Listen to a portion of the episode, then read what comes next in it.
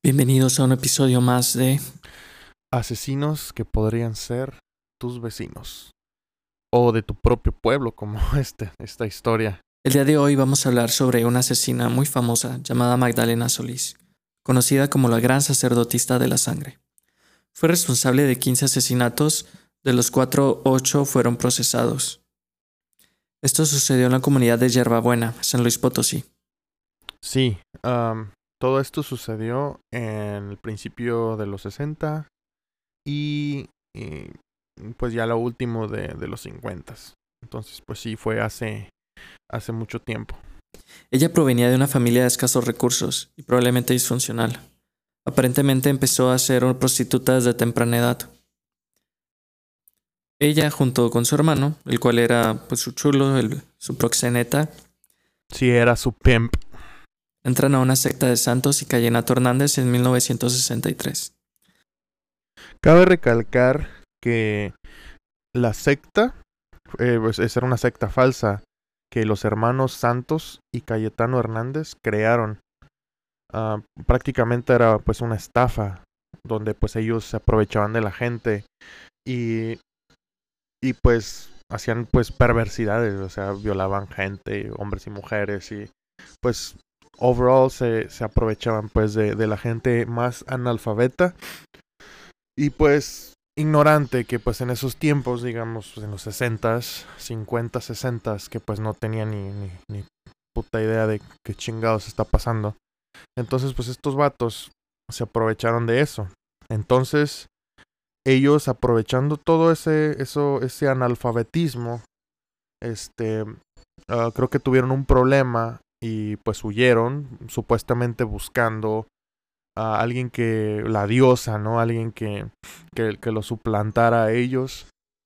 Y fue como fueron a dar con, con, esta, con esta mujer, con Magdalena Solís, que pues la miraron muy, muy este, vulnerable. Entonces pues le lavaron el cerebro, le dijeron que pues ella era una diosa y que le iban a, ayudar con dinero. Y fue como ella cayó en esa, en esa secta falsa. Tras ingreso a la secta, ella empezó a tener una psicosis teológica. Era una fanática religiosa que sufría de delirios, de grandiosidad y además de una prevención sexual que se empresaba en el consumo de la sangre de las víctimas. Incluso se dice que también tenía conductas de pedofilia. La estafa que ellos idearon era que al llegar al pueblo de Yerbabuena, una comunidad marginada en el norte de México como con aproximadamente 50 habitantes, se autoproclamaron profetas y sumos sacerdotes de los dioses incas. Les dijeron que los dioses incas, a cambio de adoración y tributos, les otorgarían tesoros escondidos en las cuevas de la montaña, y que pronto vendrían a reclamar la potestad sobre su antiguo reino y castigarían a los incrédulos. Sí, según, según todo esto, pues copiaban mucho a los, a los este, aztecas y pues hacían los sacrificios y pues tratando de imitar a los aztecas. Pero pues nada que ver, o sea, pues solamente eran gente depravada. Convencieron a muchos de los habitantes, quienes presos de la ignorancia y la miseria, los empezaron a seguir. Les exigían tributos económicos y sexuales, tanto a hombres como a mujeres. Cuando el culto empezó a crecer, empezaron a buscar prostitutas en Monterrey, y allí es donde contactaron a Magdalena y a su hermano, quienes accedieron. A Magdalena la presentaron como la reencarnación de una diosa, solamente que nadie se esperaba que Magdalena sí se iba a creer que era la reencarnación de una diosa. Cuando una persona intentó salirse de la secta, los demás los asesinaron y empezaron a hacer los rituales de sangre.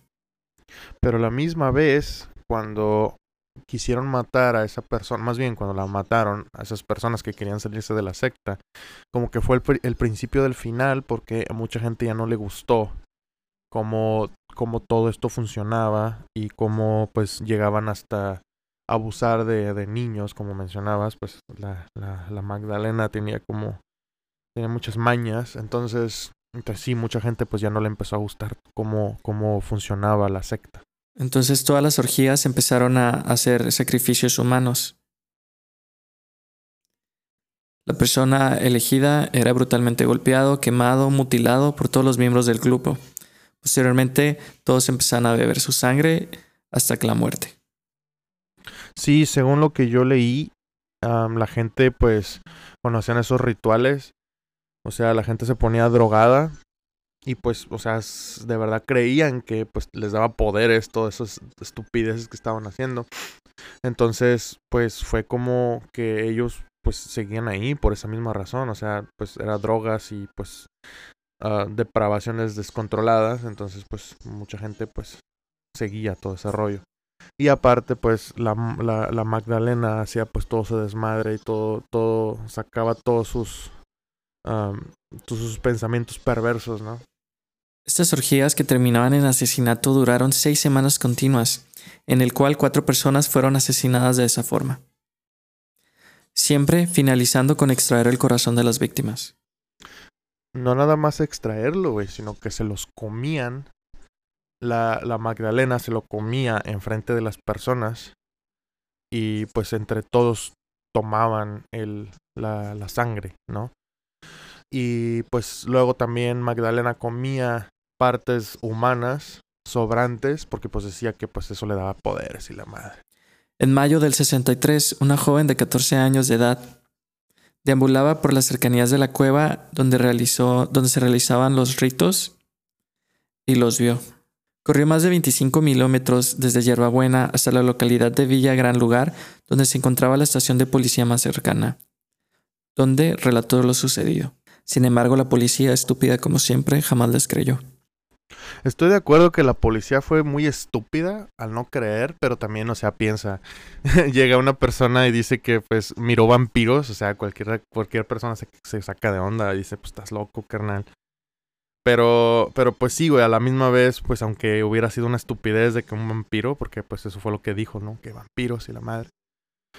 Igual hubiera sido una razón para poder ir a checar al menos qué es lo que está sucediendo. Entonces, pues sí, a la vez estoy de acuerdo contigo, que es muy estúpida la policía. Cuando empezaron a desaparecer más personas, la policía empezó a tomar en serio el caso. Y fue cuando se empezó a hablar sobre la secta satánica.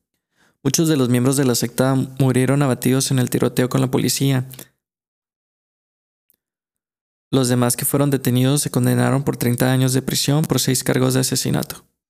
Cabe recalcar que pues todo esto, o sea, cómo, cómo agarraron a toda la gente, eh, fue muy, muy como de película. o sea, hubo un tiroteo, mucha gente murió de los de los de la secta y este Magdalena y su hermano, pues finalmente mucha gente, ¿verdad? Pero incluidos ellos dos huyeron a, una granja muy cercana y pues ahí fueron detenidos. A Magdalena, le dieron 50 años de prisión porque ella no quiso decir qué fue lo que hizo, las razones por lo que hizo, ni, ni, ni tampoco testificar sus acciones. Entonces por eso le dieron a ella 50 años de, de, de cárcel. Y pues a los demás, como dices tú, les dieron 30. Pero fue porque pues ellos sí dijeron que, que pues qué fue lo que pasó y pues al final todo fue ah, una secta, una creencia de una persona inteligente y a la vez muy pendeja que pues llegó a un lugar donde pues la gente se creyó todo lo que una persona les decía, ¿verdad? Es muy triste que pues existía existía gente así que podría ser tan fácil de manipular y para poder hacer tantas atrocidades y perversidades, ¿verdad? Pero pues a veces así es la gente, a veces la gente aprovecha mucho a, otra para, para complacer sus necesidades, sean buenas o malas, o peores, ¿verdad? Esto fue todo por el momento. Nosotros somos asesinos que podrían ser tus vecinos. Y hasta la próxima. No se te olvide saludar a tu vecino cuando lo veas.